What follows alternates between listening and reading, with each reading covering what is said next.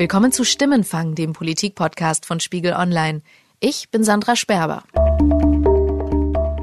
Stimmenfang wird heute präsentiert von O2. Viele O2-Kunden nutzen heute schon die Vorteile des O2-Free-Tarifs. Sie surfen und streamen auf ihrem Smartphone mit einem großen Highspeed-Datenvolumen. Neu ist, mit O2 Free Connect stehen Ihnen jetzt bis zu neun weitere kostenlose SIM-Karten zur Verfügung. So können Sie Ihr Volumen jetzt auch auf Ihren anderen mobilen Geräten mitnutzen, und zwar ohne monatlich mehr zu zahlen. O2 Free mit Connect, ein großes Datenvolumen für alle Ihre mobilen Geräte. In dieser Folge von Stimmenfang geht es um den NSU. Das Urteil gegen Beate Zschäpe ist jetzt zwar gesprochen, aber dennoch bleiben viele Fragen offen. Und welche Fragen das sind, das bespreche ich heute mit unserem Rechtsextremismus-Experten Mike Baumgärtner.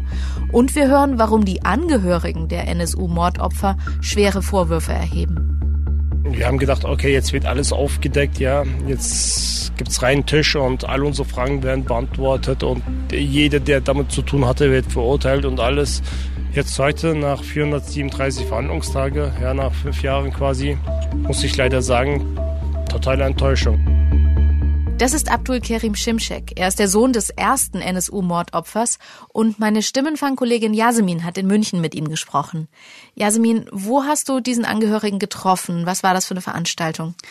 Ich war einen Tag vor der Urteilsverkündung in München zu einer Pressekonferenz, die einige der Nebenklageanwälte organisiert hatten. Warum haben die Angehörigen eine Pressekonferenz organisiert? Was wollten die erreichen? Die wollten darauf aufmerksam machen, dass der Prozess jetzt zwar abgeschlossen ist, aber dass dieser gesamte NSU-Komplex nach ihrer Auffassung noch lange nicht aufgeklärt ist. Mhm. Beispielsweise war es ein sehr emotionaler Moment, als ähm, Abdul Kerim Shimshek, eben dieser Sohn des ersten Mordopfers, sein Vater Enver Shimshek war Blumenhändler in Nürnberg und wurde dort an seinem Blumenstand im Jahr 2000 ermordet. Der Sohn war damals 13 Jahre alt. Ich frage mich oft, was mein Vater gefühlt und gedacht haben muss, als auf ihn geschossen wurde. Ich denke oft daran, was er, als er schwer verletzt stundenlang hilflos auf dem Boden lag, gefühlt hat. Ich frage mich oft, ob er sehr viel Schmerzen erleiden musste. Wieso haben die Mörder gerade meinen Vater ausgewählt? Ich kann und will einfach nicht glauben, dass es ein Zufall war. Dieses kein Zufall, das kann kein Zufall gewesen sein. Das ist, glaube ich, ganz zentral. Das hat vor Ort auch Gamse Kubaschik ganz deutlich gesagt. Ähm, sie war auch als Angehörige anwesend. Ihr Vater Mehmet Kubaschik wurde im April 2006 in seinem Kiosk in Dortmund ermordet. Ich habe viel Hoffnung in diesen Prozess am Anfang gesteckt dass wir viele Fragen beantwortet bekommen. Wir haben ja auch das Versprechen von der Bundeskanzlerin bekommen. Die fünf Jahre Prozess waren aber eine Enttäuschung. Das Versprechen, das Gamse Kubaschik da erwähnt hat, das hat Angela Merkel auf einer Gedenkveranstaltung für die Opfer des NSU im Jahr 2012 gegeben. Als Bundeskanzlerin der Bundesrepublik Deutschland verspreche ich Ihnen, wir tun alles, um die Morde aufzuklären und die Helfershelfer und Hintermänner aufzudecken und alle Täter ihrer gerechten Strafe zuzuführen. Daran arbeiten alle zuständigen Behörden in Bund und Ländern mit Hochdruck. Jetzt hole ich meinen Kollegen Mike Baumgärtner dazu. Er schreibt für den Spiegel unter anderem über die Themen Geheimdienste und Rechtsextremismus. Hallo Mike. Hallo. Du hast dich viel mit dem NSU beschäftigt.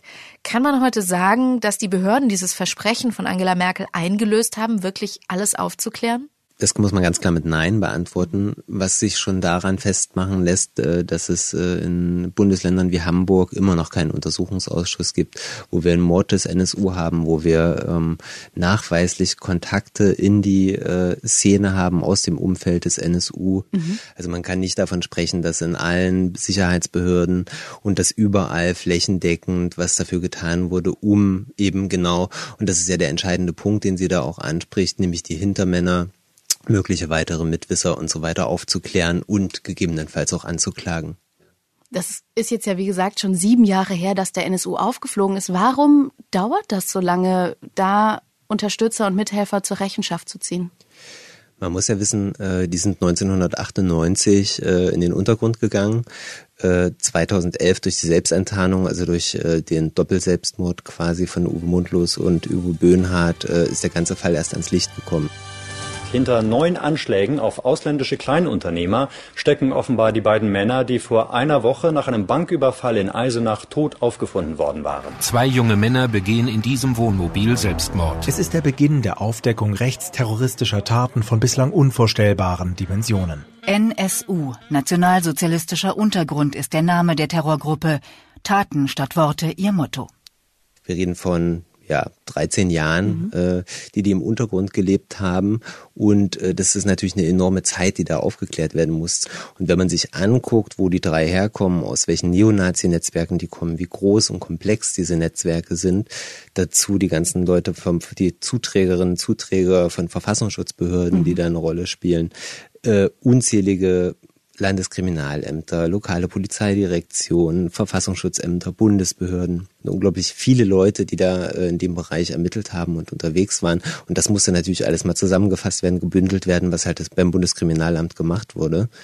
Und ähm, was man auch nicht vergessen darf, zu Anfangs waren es mehrere hundert Mitarbeiter, die das BKA hatte zum Aufklären dieses ganzen Komplexes. Jetzt reden wir von einer niedrigen zweistelligen Zahl, die da an diesem Komplex noch ermittelt. Wieso ist das so? Kann ich dir echt nicht sagen. Es gab ja auch zwei Untersuchungsausschüsse im Bundestag, die die Rolle der Behörden in diesem Fall beleuchten sollten. Und ich fand ganz interessant, was der Vorsitzende des zweiten Untersuchungsausschusses gesagt hat, Clemens Binninger von der CDU. Und wenn ich ein untechnisches Fazit ziehen wollte über unsere Ausschussarbeit, würde ich sagen, wir haben mehr herausbekommen als erwartet, aber weniger als erhofft. Weil natürlich noch drängende Fragen offen geblieben sind. Was sind das für Fragen, die heute noch offen sind, die auch die Untersuchungsausschüsse im Bundestag und in diversen Landtagen nicht klären konnten?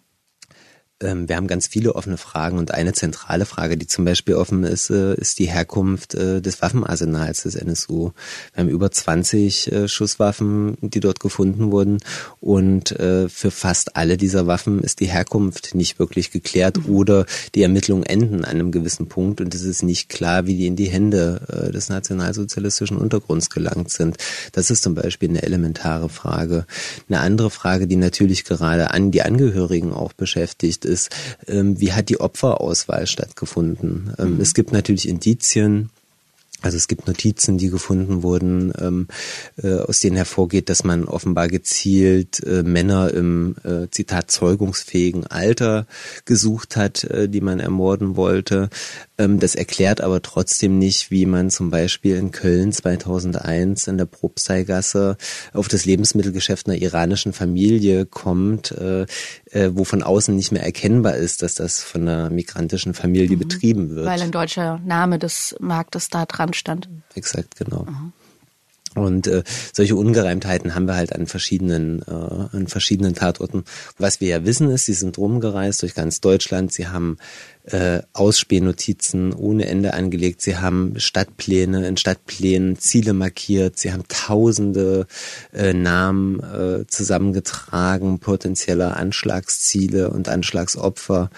Und ähm, trotzdem erklärt sich das halt überhaupt nicht, wieso sie ausgerechnet auf bestimmte Geschäfte kommen, wo nicht erkennbar ist, dass dort Menschen mit Migrationshintergrund gearbeitet haben. Mike, was du da sagst, dieses Wie wurden die Opfer ausgewählt, das war eben auch einer der wichtigsten Punkte für die Angehörigen, die ich vor Ort gesprochen habe. Mit Abdul Kerim Shimshek konnte ich nach der Pressekonferenz auch noch kurz reden. Welche Fragen sind es besonders, die für Sie offen bleiben? Zum Beispiel, wie wurde mein Vater ausgewählt? Ja, wir sind, sind uns hundertprozentig sicher, dass noch eine ein Auskundschafter in Nürnberg gegeben sein muss, ein Ortskundiger quasi. Der sitzt nicht auf der Anklagebank, der fehlt noch. Dass er auf dem freien Fuß ist quasi, macht mir viel zu schaffen. Und das sind so Fragen, was mich interessiert, wie weit der Staat mit der Sache zu tun hatte quasi. Warum werden dann vom Bundesverfassungsschutz die Akten nicht freigegeben? Sobald es in Richtung Netzwerk ging, hat das Prozess dicht gemacht. Ja. Akten wurden nicht zugelassen, geschreddert wurden Akten, Zeugen wurden nicht vernommen. Mike, wurde denn bei dem Prozess in München genug dafür getan, um genau diese Fragen zu klären? Oder ging es da vor allem um die Rolle von Beate Zschäpe? Mein Eindruck ist, dass es in, beim Prozess in München vor allem darum ging, die Schuld von Beate Zschäpe und der vier anderen Angeklagten zu beweisen. Und es ist halt von Anfang an äh, hat sich halt dieser Eindruck äh, manifestiert und auch durchgesetzt, äh, äh dass der NSU aus drei Mitgliedern bestanden hat mhm. und dann halt noch weiteren Unterstützern, aber dass es äh, mutmaßlich keine weiteren Mitwisser oder ähnliches gegeben hat. Ich fand ganz interessant, was die langjährige Gerichtssprecherin, die diesen Prozess in München begleitet hat, ähm, gesagt hat. Eine lückenlose Aufklärung, ähm, so wie sie sich vielleicht mancher Beteiligter gewünscht hätte, ähm, ist einfach auch aus den, nach den Vorgaben unserer Verfahrensordnung nicht möglich, nicht vorgesehen und das kann ein solches Verfahren nicht leisten. Heißt das, wir werden jetzt nach Abschluss dieses Prozesses da auch nichts mehr hören? Also in München vom Oberlandesgericht wurden ja gestern äh, fünf Leute verurteilt, nämlich Beate Zschäpe als Mitglied äh, des NSU und vier weitere Personen als äh, Unterstützer des NSU. Und äh, es laufen parallel noch gegen neun weitere Personen, namentlich bekannte Personen, äh, Ermittlungsverfahren wegen möglicher Unterstützung des nationalsozialistischen Untergrunds. Zumindest in der Theorie besteht somit die Option, dass noch weitere Leute wenigstens wegen der Unterstützung mhm. äh, angeklagt werden und es da vielleicht auch zu Urteilen kommt. Die Frage, ob das Ganze vorbei ist, ist natürlich am Ende auch eine gesellschaftliche Frage. Mhm. Also möchte, möchte man einen Schlussstrich, möchte diese Gesellschaft dieses Kapitel abschließen ähm, oder gibt es äh, Organisationen wie NSU Watch, die den äh, Prozess seit langem begleiten äh, oder von Anfang an begleiten und äh, Gerichtsprotokolle schreiben. Ähm, entsteht aus diesen äh, NGOs, aus diesen Vereinigungen noch was, ähm, was das weiter, äh, dieses Thema weiter in der mhm. Öffentlichkeit hält? Wenn das Gerichtsverfahren aus Sicht einer Gerichtssprecherin nicht der richtige Ort ist, um alles aufzuklären, hätte es aus deiner Sicht bessere Verfahren gegeben, bessere Wege, diese Hintergründe des NSU aufzuklären? Ich glaube, es wäre wär schon gut gewesen und deutlichere Zeichen gewesen, hätte man sich nicht von Anfang an auf diese drei Kernmitglieder-These mhm. äh, so beschränkt, äh, vor allen Dingen auch in der Kommunikation nach außen, weil natürlich so auch der Eindruck entsteht, ähm, dass so auch entsprechend ermittelt wurde. Und zum anderen, natürlich muss man sich die Frage stellen, die Untersuchungsausschüsse, äh, gerade auch äh, in Thüringen, haben so unglaubliche viele Details und äh, unfassbare Details ans Tageslicht gefördert, ähm, äh, was, was gerade das Thüringer Land Landesamt für Verfassungsschutz da gerade am Anfang wusste, mhm. wo die drei sind, wer ihre Unterstützer sind und so weiter. Ähm, auch in Brandenburg ähnlich, dass sich äh, ganz klar die Frage stellt, äh, hätte man da nicht tatsächlich auch nochmal intensiver ermitteln müssen? Man, man könnte auch ganz äh, äh forsch mal sagen, warum hat es keine Razzia äh, mhm. bei Verfassungsschutzbehörden gegeben. Warum sind Ermittler nicht mit einem Durchsuchungsbeschluss in, zu Verfassungsschützern in die Büros und haben gesagt, so, wir nehmen jetzt hier die Rechner und äh, die Akten mit und gucken mal, ob wir nicht doch noch irgendwas mhm. von damals haben. Gleich sprechen wir noch über die Fehler und Versäumnisse der Ermittler in der NSU-Mordserie, aber erst einmal geht es um Sie, unsere Podcast-Hörer. Wir möchten Sie einladen, bei unserer Podcast-Umfrage mitzumachen. Denn wir wollen unser Podcast-Angebot auf Spiegel Online künftig noch besser machen und dafür brauchen wir Ihren Input. Wie hören Sie uns? Wann hören Sie uns? Zu Hause oder unterwegs? Gehen Sie auf www.spiegel.de slash Podcast-Umfrage in einem Wort oder klicken Sie einfach auf den Link in der Beschreibung zu dieser Episode in Ihrer Podcast-App oder im Spiegel Online-Artikel zu dieser Folge. Allen, die an unserer Umfrage teilnehmen, sagen wir schon an dieser Stelle vielen Dank. Mike, lass uns über die Rolle des Verfassungsschutzes reden. Petra Pau von der Linkspartei, die mit im NSU-Untersuchungsausschuss saß, hat im Bundestag da sehr schwere Vorwürfe erhoben. Ich fasse unsere Erkenntnisse aus dem NSU-Komplex zusammen. Zu keiner Zeit hatte der Verfassungsschutz die Nazi-Szene im Griff, geschweige denn sie zerschlagen. Im Gegenteil. Mit ihrer Geheimhaltungs- und V-Leute-Praxis haben die Ämter für Verfassungsschutz die Nazi-Strukturen vielmehr gedeckt und gestärkt. Kannst du erklären, was sie damit meint, wenn sie sagt, der Verfassungsschutz hat die Nazi-Szene teilweise gestärkt? Wir müssen uns konkret nur mal anschauen, äh, es gab äh, ein, eins der wichtigsten äh, Rekrutierungsfelder von Unterstützern des NSU war das Neonazi-Netzwerk Blood and Honor, ein internationales Musiknetzwerk, was im Jahr 2000 verboten wurde. Gerade in dieser Organisation haben wir eine Fülle an Spitzeln, dass sich fast die Frage stellt, wer von den 20, 30 aktivsten Leuten äh, innerhalb dieser Organisation hat eigentlich nicht mit einer Verfassungsschutzbehörde kooperiert genauso rückblickend betrachtet waren die Leute, die den Thüringer Heimatschutz, in dem Beate Zschäpe, Uwe Böhnhardt, Uwe Mundlos politisch äh, sozialisiert, radikalisiert wurden und ihre ersten militanten Aktionen aus diesem Netzwerk auch durchführten, äh, dass deren äh, dass der Leiter dieses Thüringer Heimatschutzes jahrelang äh, eine Topquelle des Thüringer mhm. Verfassungsschutzes war. Und auch bezahlt wurde vom da, Verfassungsschutz. Dafür richtig viel Geld kassiert ja. hat. Ähm, mit dem das Geld wiederum zurück in die Szene gesteckt hat, äh, Aufkleberkampagnen, Plakatkampagnen mhm. damit durchgeführt werden konnten und überhaupt quasi ähm, einen, ich sag mal, ich sag's mal vorsichtig, äh, ein, ein sehr mittelloser und äh, nicht besonders äh, äh, intellektuell agierender Neonazi in der Lage war, äh, ja quasi ein Vollzeit-Politaktivist zu sein durch die Finanzierung, durch den Verfassungsschutz, mhm. das sind schon äh, unglaubliche Vorgänge. Hat der Verfassungsschutz daraus gelernt und da die Praktiken geändert? der Verfassungsschutz ist ein Geheimdienst und gibt nicht so wenig ein, äh, gibt nicht sehr viel Einblick in seine Arbeit. Ähm, äh, vorsichtig gesagt glaube ich, dass sich an dieser V-Mann-Praxis sehr wenig geändert hat. Mhm. Angela Merkel hat bei der Gedenkveranstaltung für die Opfer des NSU auch die Ermittler kritisiert. Nur wenige hierzulande hielten es für möglich, dass rechtsextremistische Terroristen hinter den Morden stehen könnten. Nachdem bislang für typisch gehaltene Verhaltensmuster von Terroristen, wie zum Beispiel Bekennerschreiben, nicht vorlagen. Das führte stattdessen zur Suche nach Spuren im Mafia- und Drogenmilieu oder gar im Familienkreis der Opfer. Einige Angehörige standen Jahre selbst zu Unrecht unter Verdacht. Das ist besonders beklemmend. Dafür bitte ich Sie um Verzeihung. Wie kam das, dass die Ermittler auf dem rechten Auge so lange blind waren?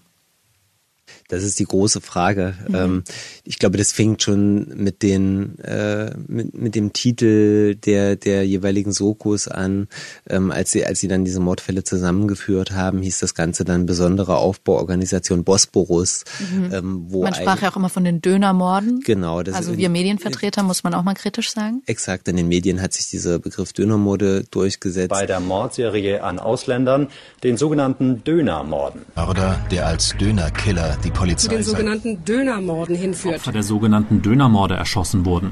Ein großer Punkt ist, glaube ich, dass es an äh, Gegenöffentlichkeit äh, gefehlt hat. Also es gab keine Medienvertreter, die zu den Familien hin sind, gegangen sind und mit denen gesprochen haben. Niemand hat mit den Opfern gesprochen, äh, außer ihr direktes Umfeld und die Polizeibeamten, die gegen die quasi in ihrem Umfeld ermittelt haben. Aber es hat einfach daran gefehlt, ja, die hatten keine öffentliche Stimme ihre Sichtweise auf den ganzen Komplex äh, konnten sie mit sich selbst ausmachen, aber mhm. dem da wurde nicht ähm, im Großen zugehört. Und äh, es gibt das ja immer wieder solche Fälle, wo genau diese Gegenöffentlichkeit ja wichtig ist, wo man wo man diese Stimmen hören muss, um überhaupt äh, eine Gegenerzählung hinzubekommen und damit vielleicht auch tatsächlich das Sichtfeld von Leuten äh, auf bestimmte Komplexe weiten kann. Jasmin, was kannst du von deiner Begegnung sagen? Haben die Angehörigen heute das Gefühl, dass Deutschland nicht mehr auf dem rechten Auge blind ist? Na, ich glaube, das Vertrauen in den Rechtsstaat wäre jedenfalls wesentlich größer, wenn die Angehörigen im Laufe des Prozesses weniger häufig Abschottung von Seiten des Verfassungsschutzes erlebt hätten. Wie hat sich Ihr Bild vom deutschen Rechtsstaat verändert jetzt im Laufe dieses Prozesses? Deutschland ist in meinen Augen kein Rechtsstaat, leider. Also ich hätte nie gedacht am Anfang des Prozesses, dass sowas in Deutschland möglich sein kann, aber überall gibt es Schlupflöcher in Deutschland, quasi in den Rechtssystem. Diese Schlupflöcher, von denen er da spricht, da spielt er vor allem darauf an, dass das Gericht eben immer wieder die sogenannte Geheimhaltung im Interesse des Staates als wichtiger erachtet hat als das Aufklärungsinteresse der Angehörigen. Und was außerdem immer wieder ein Thema war, das ist die Veränderung in der Stimmung ganz allgemein hier in Deutschland. Also mit der Flüchtlingskrise, seitdem immer mehr Flüchtlinge nach Deutschland kommen, ändert sich hier in Deutschland die Stimmung. Ja, und das ist wirklich bemerkbar und man sieht das auch überall. Und ich denke, Deutschland geht total in die andere Richtung. Ja, und es macht mir auch irgendwie Angst. Noch ist das ja alles gut, aber wie sieht es in fünf Jahren oder zehn Jahren aus? Also man sieht es nicht nur an den Wahlen AfD oder so, sondern man spürt das auch auf der Straße. Ja? Ich glaube, man muss es sich halt schon immer wieder ins Gedächtnis rufen. Das sind Menschen, die sowohl mit dem Verlust eines engen Angehörigen zu kämpfen hatten, bis heute zu kämpfen haben, und die jahrelang von den Behörden zu Verdächtigen gemacht wurden. Ich glaube, da stellt sich schon allgemein die Frage, wie aufgehoben fühle ich mich eigentlich noch hier in diesem Land, in Deutschland? Abdul Kerim Shimshek zum Beispiel, der hat sich 2012 nach dem Bekanntwerden des gesamten NSU-Hintergrunds einbürgern lassen. Deutschland ist mein Land. Ich bin hier geboren, aufgewachsen. Ich stehe zu Deutschland. Ja, ich gehöre hierher und ich gehe nicht weg. Und vor allem, äh, nur weil jetzt ein paar Leute ja mit kranken Denken, ja, mich hier raushaben wollen, äh, gehe ich sicherlich nicht weg. Die Bundeskanzlerin hatte den Angehörigen vor Beginn des Prozesses nicht nur Aufklärung, sondern auch noch was anderes versprochen. Denn es geht auch darum, alles in den Möglichkeiten unseres Rechtsstaates Stehende zu tun, damit sich so etwas nie wiederholen kann. Mike, hat Deutschland dieses Versprechen tatsächlich eingelöst? Könnte sich so eine rechtsextreme Mordserie heute nicht wiederholen? Die Frage ist ja, ähm, was heißt sich wiederholen? Mhm. Also die Wahrscheinlichkeit, dass es etwas gibt, was exakt zu 100 Prozent wie der NSU agiert äh, und, und aufgebaut ist, äh, das ist nicht sehr hoch, dass sich das in der Form exakt wiederholt. Aber was wir bis heute haben, ist natürlich Rechtsterrorismus. Wir haben äh, äh, unglaublich hohe Zahlen von Angriffen auf äh, Geflüchtete. Wir mhm. haben Brandanschläge äh, auf, auf, auf Wohnhäuser von Geflüchteten. Ähm, wir haben äh, mehrere Rechtsterrorismusverfahren nach dem NSU auch gehabt. Wir haben Morde von Neonazis nach dem NSU auch gehabt in Deutschland. Ähm, Rechtsterrorismus ist da und das, das Versprechen in der Form äh, äh, ist wahrscheinlich eher ziemlich clever, weil natürlich würde es es in der Form nicht geben. Äh, ein schöneres Versprechen wäre wahrscheinlich gewesen zu sagen, wir bekämpfen Rechtsterrorismus in Deutschland entschlossen und wollen, dass es keinen Rechtsterrorismus mehr in Deutschland gibt. Vielen Dank, Mike. Gerne. Das war Stimmenfang, der Politik-Podcast von Spiegel Online.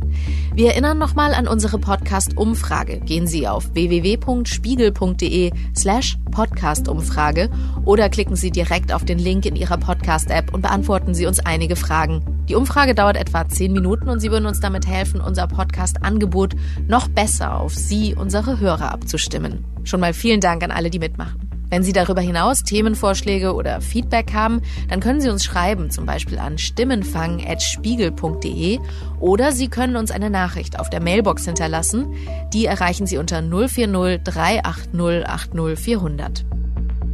Diese Folge von Stimmenfang haben Jasmin Yüksel und ich, Sandra Sperber, produziert. Unterstützung haben wir dabei bekommen von Sebastian Fischer, Charlotte Meyer-Hamme, Wiebke Rasmussen, Thorsten Reitzek und Matthias Streitz. Die Stimmenfang-Musik kommt von Davide Russo.